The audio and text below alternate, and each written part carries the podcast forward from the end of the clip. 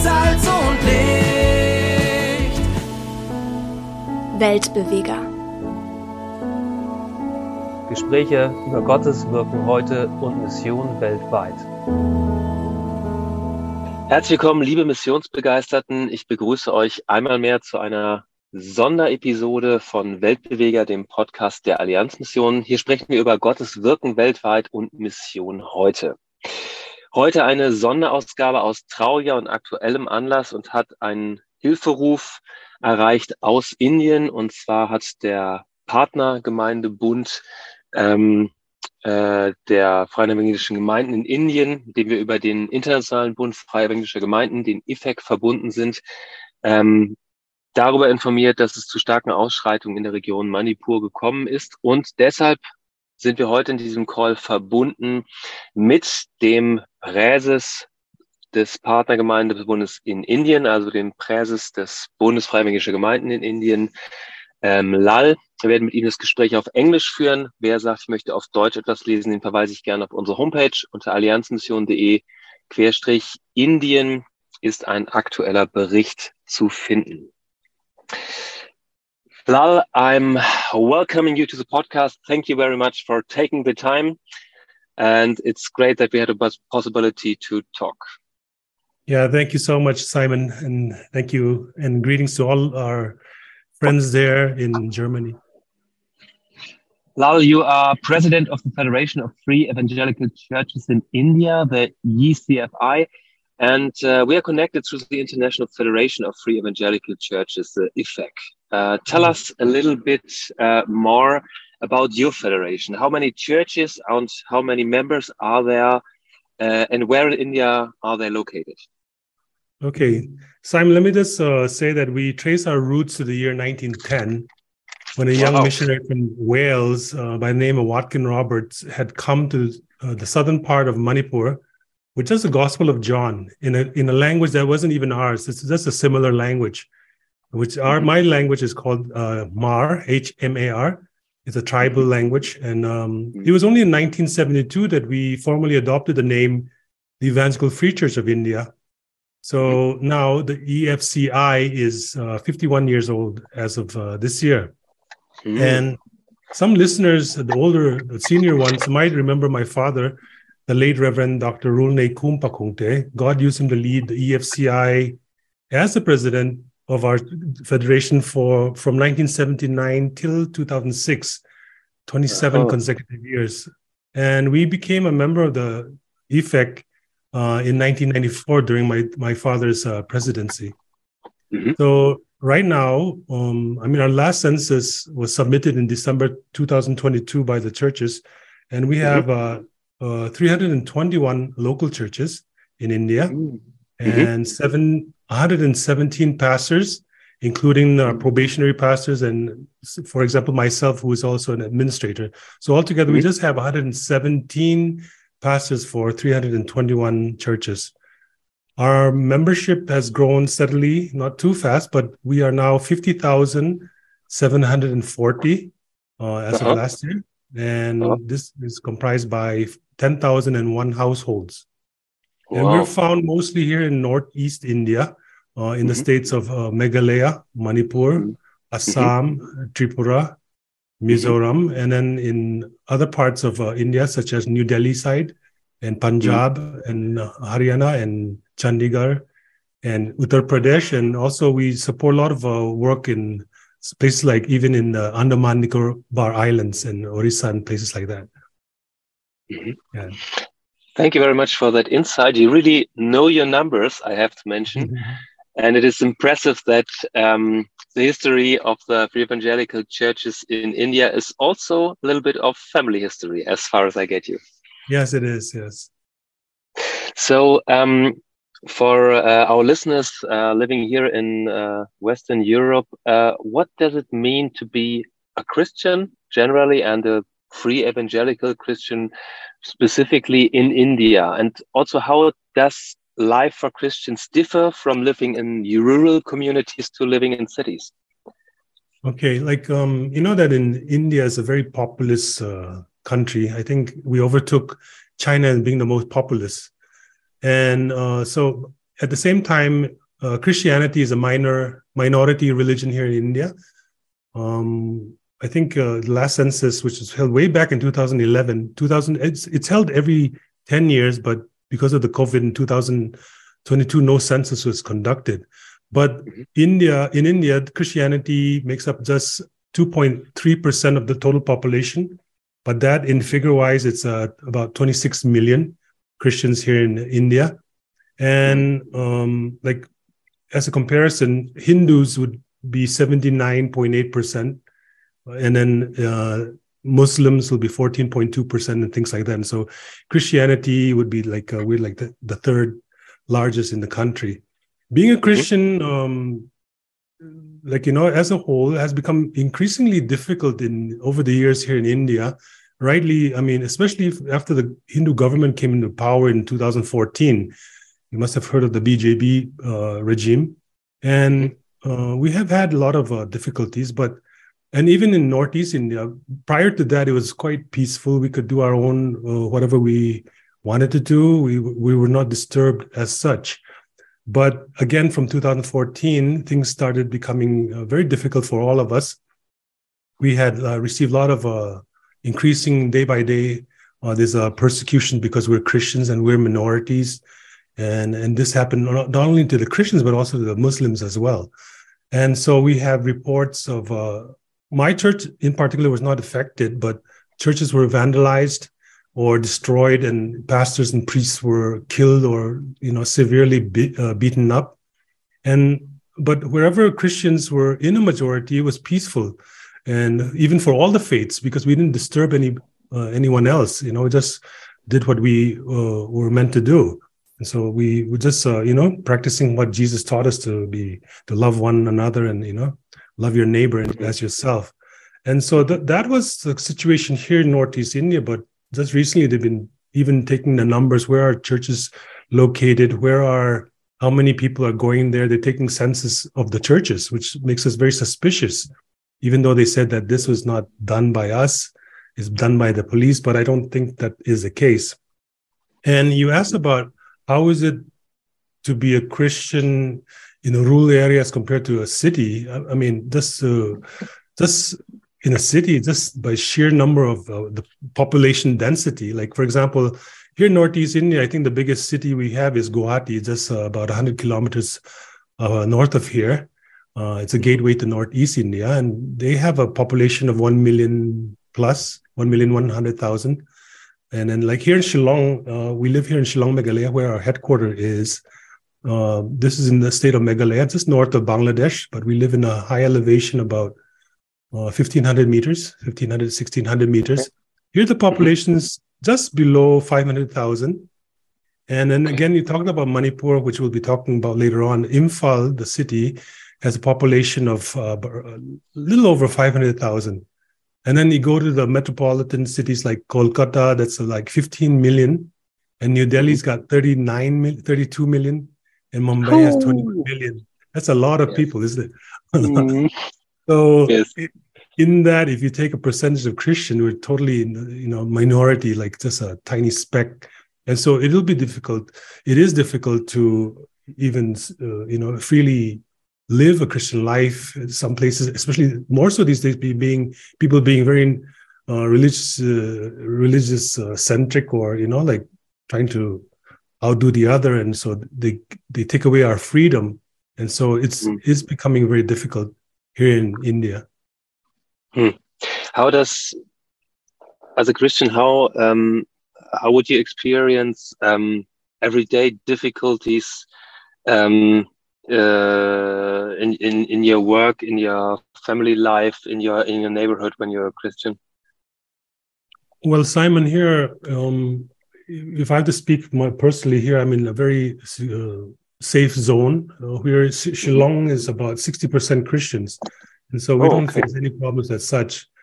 But mm-hmm. that isn't so for others that are living in the cities. You know, it's very difficult for them. We more so these days we have people being beaten up and you know like they take advantage of the situation when uh, uh, Hindu is in power, the majority majoritarian or something like that, like a majority are ruling and they over there's no opposition strong enough to uh, curtail what they're doing, and so it, it becomes very difficult for uh, for them, the Christians there.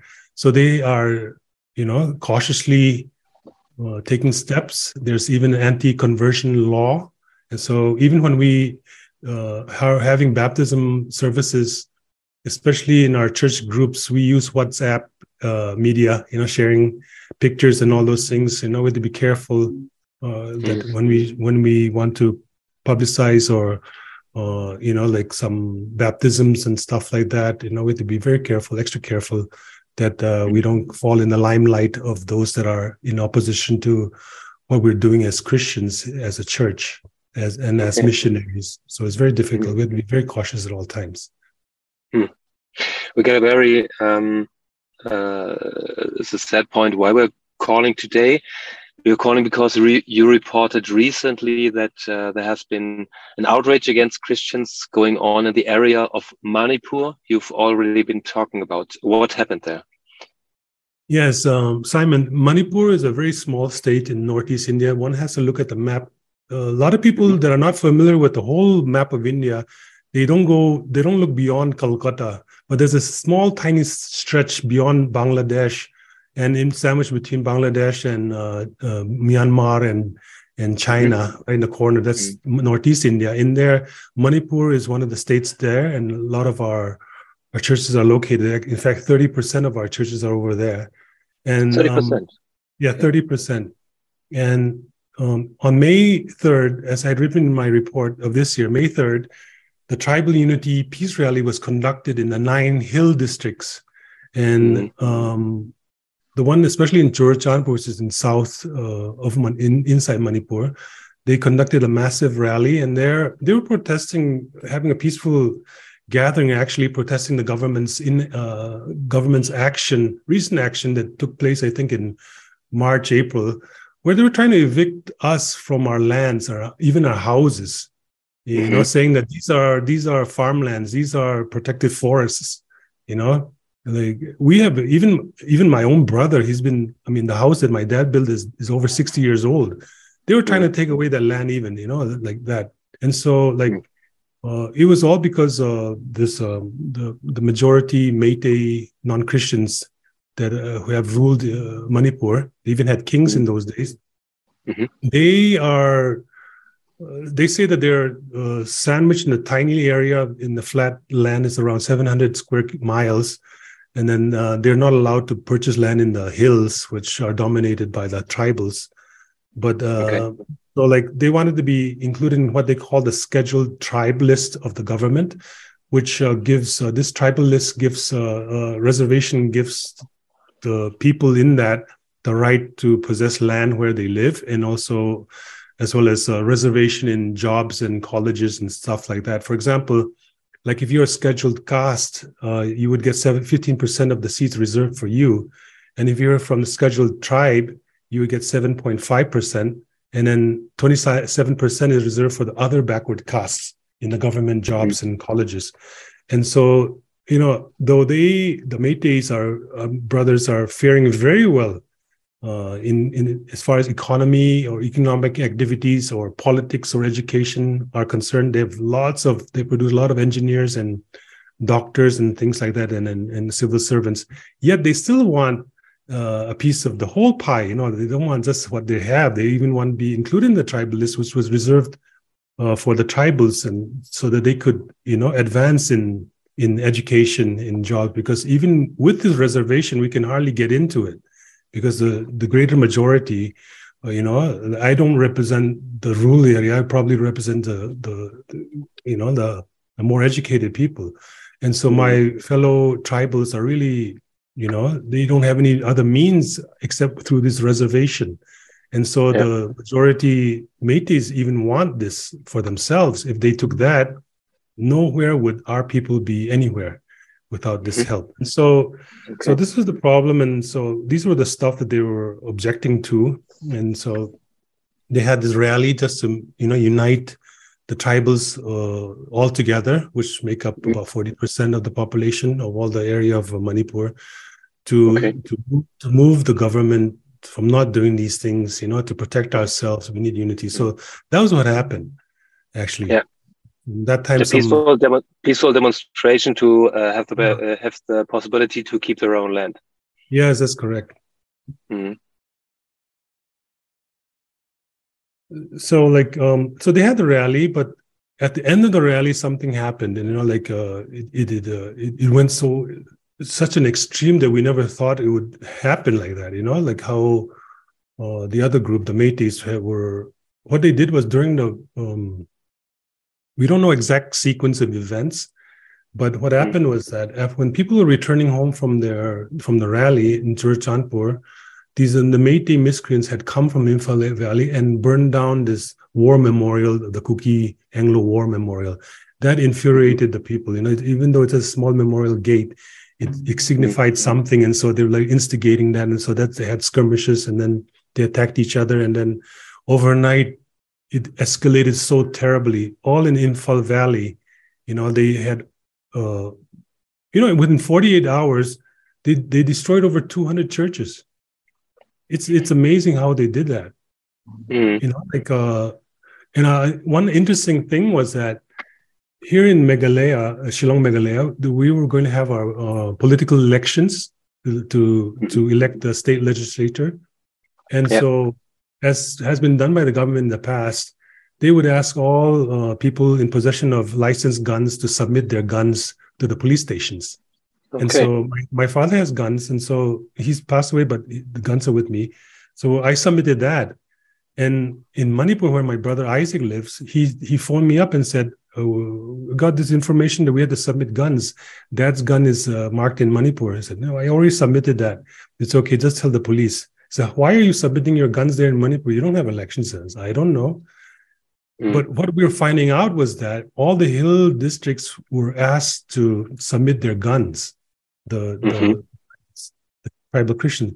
At the same time, what we're finding out is that Meiteis were giving 10,000 new gun licenses at the same time. And so, Okay. you know, they were, Mhm. what we're feeling was they were all planning stuff already. And Mm. so, you know, like uh, in my report, I couldn't write everything because that was an appeal. But for those that are listening, there's just that there must have been a great conspiracy just to wipe out us, you know, the the helpless Mm. Christian, uh, Christians uh, living in the hills. Yeah. And so, and then as we continue, like you know, after the guns were issued, at the same time on May, I think May fourth, after the event, a huge mob of Meiteis in Imphal looted around 2,000 to 3,000 automatic assault rifles from the from the armory of the police, the state police, and thousands of ammunitions along with it. And so these were in the in the hands of people. Uh, We're finding out later on that these were people Mm. they call themselves the Meitei Leepun and the Aram Bai Tengol. These are these are Meitei nationalists. They said that they were established to you know pre- to preserve their culture, the Meitei culture, but then we're finding out more and more that they were very they're linked with the RSS of the Hindus, and then like you know they were working hand in glove with the chief minister. Chief minister would be something like in Germany your minister president or something. What do you call? Mhm. president you know, of a state? So uh, he this is also a BJP government.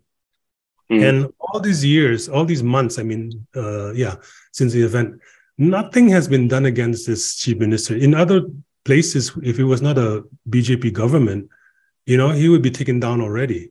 They would in, they would in uh, in put in place what they call president's rule will be directly you know all the because law and order has failed miserably there and then the Mm. civilians are not safe even my relatives who are the most senior police officers they're helpless they couldn't do they, even my niece who's in the indian police uh, service all the india police service she had to flee for her life even though she's a high ranking police officer so Mm.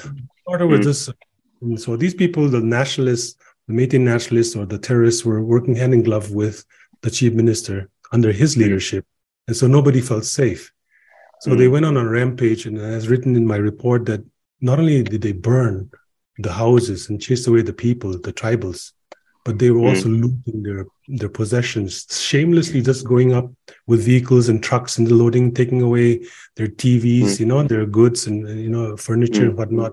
So it was happening like this, and so the uh, our people had to. Uh, and one interesting thing I, I I didn't write in my report was that like you know relatives have fled and they told me that you know in hindsight when we think about it there was survey going on in our areas they, they came and took our pictures our names how many men were there in our house households they looked in the back of our, how, our houses our mm. property just to see how things were you know i think they were planning mm. months ahead so they just wanted okay. something to do this so it's like it's, even even even the in, inside the Imphal city they had marked all the tribal houses with red paint, a dot on their on their walls, mm. so that they, later okay. on these, very houses were attacked and burned down. So mm. thousands of houses were burned down even in this in this short time. So it, this this is what has mm. been happening. Um, mm. no more in Imphal, but now it's happening in the peripheral areas in the villages. Mm-hmm. So very, uh, yeah, so to, yeah, so to so what they are doing is the Meiteis are coming up with their automatic rifles and whatnot, and in hordes, like thousands of them, hundreds of them, coming in groups, attacking, going up to the hills and attacking the villages. So, so uh, to protect the women and children in our properties, each village has set up a defense force and a, or a frontline worker with handmade mm. guns or licensed uh, single barrel guns and whatnot.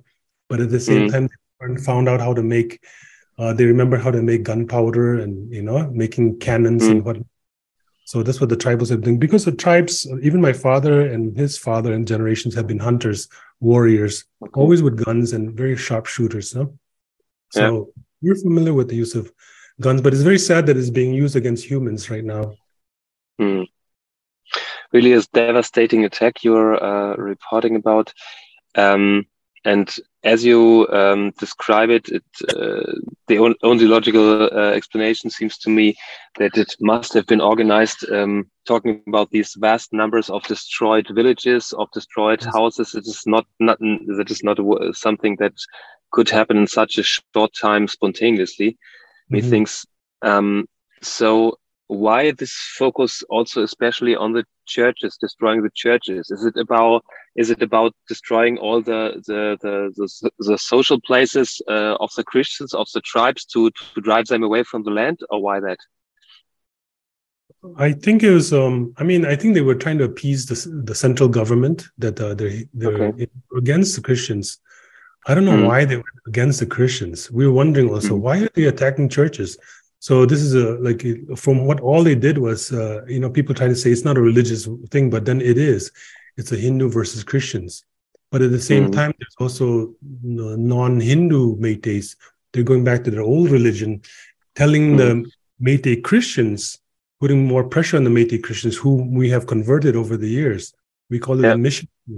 And so they are also fighting their own brothers, you know, their own people that are mm. Christians. Mm and, and trying to convert them to their you know to to shun christianity and go back to their old religions so mm-hmm. um i think they they're uh, by attack, attacking the churches i think they were trying to hit us where it hurts the most which we mm. love you know which is god and who, jesus christ where we worship mm. even the churches they're burning in among the Meiteis are mostly built by us tribal Christians. We support missionaries. We have been trying to work hard with these uh, Christians. Uh, I mean the the Meiteis a lot for many yeah. many years, years I think, and it's very difficult mm. because of their deep rooted uh, faith in Hinduism and animism. Mm. But you know they have been attacking us like that, and, and so. Uh, but I think all this has brought us together, the Christians together in in in Manipur especially. Mm-hmm. Um, the IFFEC, the International Federation of the Free Evangelical Churches, um, has condemned the riots in the strongest terms and also called for solidarity and for support for its partner in India. Yes. Why has there been hardly any public reporting on the riots so far? Espe uh, just for here in, in, in, Western Europe, that is uh, what I received from media, there's just uh, no uh, public notice. Why is that, that way? Yeah, that's what we were wondering. Like, I, I used to tell even I have friends, even my daughter's in the U.S., and I asked her, "Have you heard about this?" She "No, we don't see anything in the news." One thing was that, um, you know, like for the national press, it's not very important. I guess we're minorities, but then at the same time, shortly after the violence started, internet was uh, suspended. You know, it was banned for all the in- internet providers uh, in Manipur. They were told, ordered by the government, that you must suspend your internet services. So this has been going on for 50 days. And they have uh, really hard facing hardships in like in online banking, uh, or those parents that are at home in Manipur sending money to their their their children in in different colleges and schools outside the state it has been very difficult for them. So this has been going on for 50 days, and and with the uh, closure of the internet, uh, you know they're not able to send out information or, or you know transmission of information or visuals or videos and audio recordings you know it might go against their false narrative they're they're trying to play out there.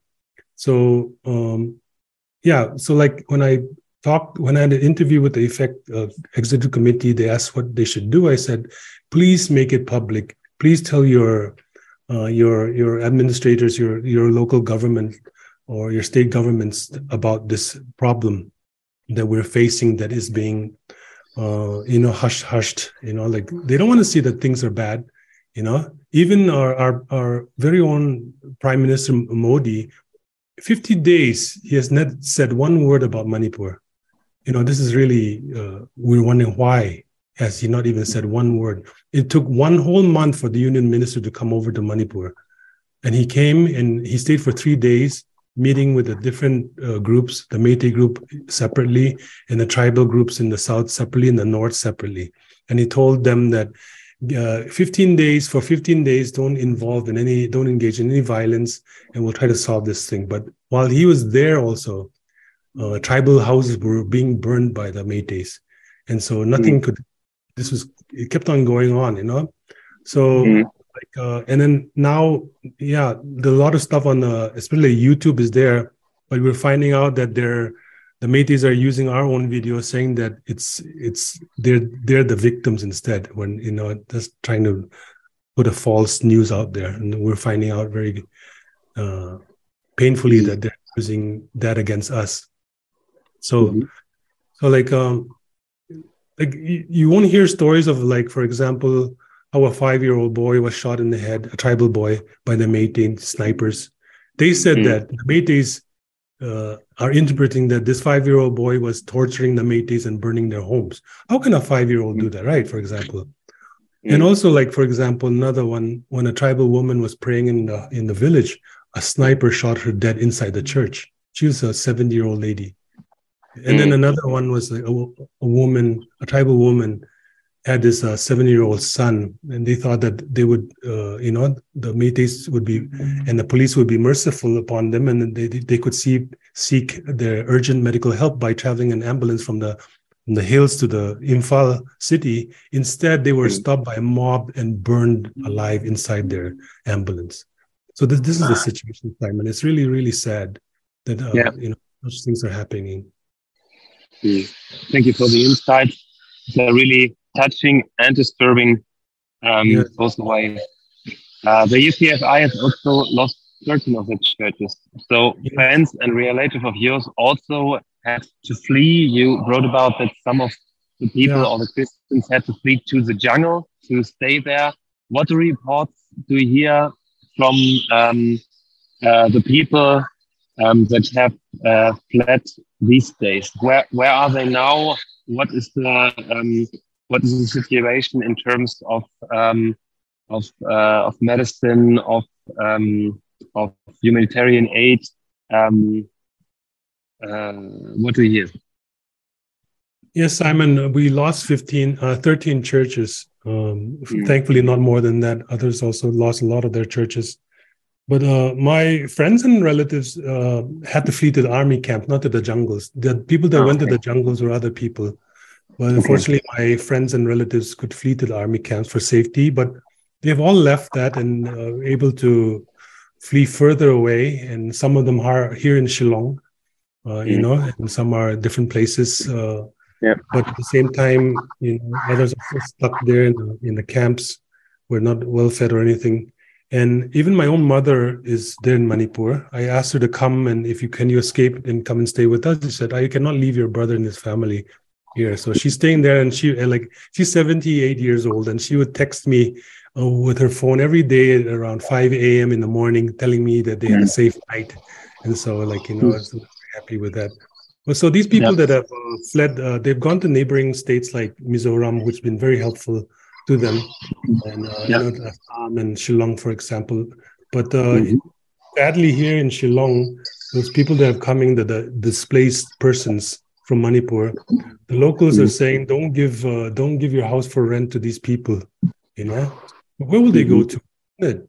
And so, like the, the relief center that we have in in other places, uh, the locals are going there and saying that um, make sure you return home after the norm there's normalcy so you know it's very been very difficult for that and so as regards to what they need i think simon we we continue to urgently need uh, to provide safety for the people that have displaced we need yeah. to be able to provide shelter of course mm-hmm. food is necessary as well as medicines and even clothing you know, you know god said uh, to love your your enemies and so even just the other day i sent i ordered my uh, instructed my finance department send this money to the Meitei brothers, Christians there who don't even have change of clothing. So we sent some money over there, you know, to the yeah. people there so they, they could buy change of clothes. They just ran away. You know, everybody's running away from that. But I'm yeah. I'm uh, now with the monsoons coming up. Now we have problems of mosquitoes, you know, and malaria, and so mm. we have to provide medicines and also mosquito nets. But you know, Simon, what I really feel feel uh, sad to report to you is that um, yesterday we had an executive committee meeting, and I asked uh, my finance department, "Can you give a report on our standing regarding uh, um, this uh, our relief fund?" They said we have hardly yeah. five thousand rupees left. We have already distributed what we collected internally. Yet, you know, like mm-hmm. in the relief camp that we have, and uh, you we what we're having to say is that you can stay on, but we cannot provide f- food for you anymore. Where mm-hmm. will they get their food? You know, they don't have any access to money you know, mm. they don't work. A lot of them are mm. hand to mouth people that were daily wage workers. And so our mm. situation mm. hasn't improved much in the last 50 days since it started. People that yeah. have money, that have uh, income, they're able to go here and there, but those that are, they can't, you know, they don't have anywhere else to go. So I really feel personally very helpless. You know, mm. um, the government also hasn't been doing their part uh, in this regard. So, like, um, you know, I really would appreciate that if the German Federation would pray for us and prayerfully mm. consider uh, helping as much as they can. Mm. This is a very urgent plea from my side as president of the Evangelical Free Church of India. And I yes. pray that God will speak to your hearts about the genuineness of this need and urgency of it. And so please be in prayer with us for this so that we can uh, offer help to those that are in desperate mm. situations. Yes, yes, we'll uh, definitely pass that on and do that. Tell me, what can we pray for you personally uh, in your uh, position and in the search for uh, providing aid for all those refugees? Yes, Simon, thank you for that. Um, yeah, just uh, you can pray for wisdom from God to lead in this mm. time of suspense. We don't know what's uh, going to happen tomorrow we want mm. that normalcy will go back on but I, I doubt that for a very long time people feel safe enough to return to their homes and even their homes that have been vacated they're occupied by strangers you know mm. so that also there and that pray that our denomination continues to be strong even though yes. uh, 30% is not able to do anything even in manipur i asked them why are you not in church uh, why are you not able to have church service my, I asked my mother also, and, and I asked another leader, and he said, Well, you see, all the people that have been killed are still in the morgues. We have not been able to bury them. We cannot have a church service when we have not buried the dead. So if they're not able to have that, this is go for a prayer meeting and come out, but they're not able, able to conduct church services and mm. collect offerings, you know, like that. And plus, at the same time, there's a lot of collections going on to provide mm-hmm. for the the workers and the volunteers on that side so please pray mm-hmm. also for the christian tribals for god's protection yes.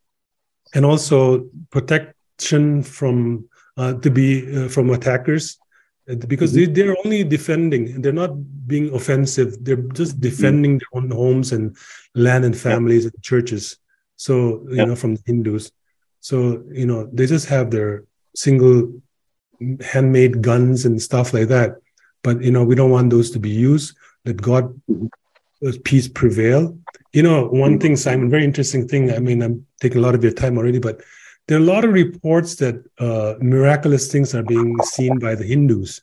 They okay. said that they shoot at these things and they're shooting out all their guns and nothing is there. Whereas the christians they mm-hmm. don't see anything. Or they saw like they were trying to attack a village but a really big uh, sheet of uh, rain came and they couldn't progress anywhere. They were trying to go there with 30 vehicles and uh, you know uh, the raid of village but it couldn't happen.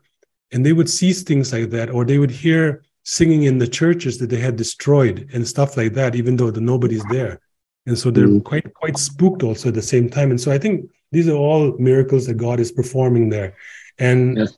you know in in spite of this fighting pray that christians christian tribals or christian Meiteis are a great inspiration that we can continue spreading the love of Jesus Christ in times of war. And it's very important that we are able to do that. And finally, to pray for peace and reconciliation that will last. Lasting mm. peace is what we need. Danke für Ihr Interesse und dass Sie so Teil von Gottes weltweiter Mission sind.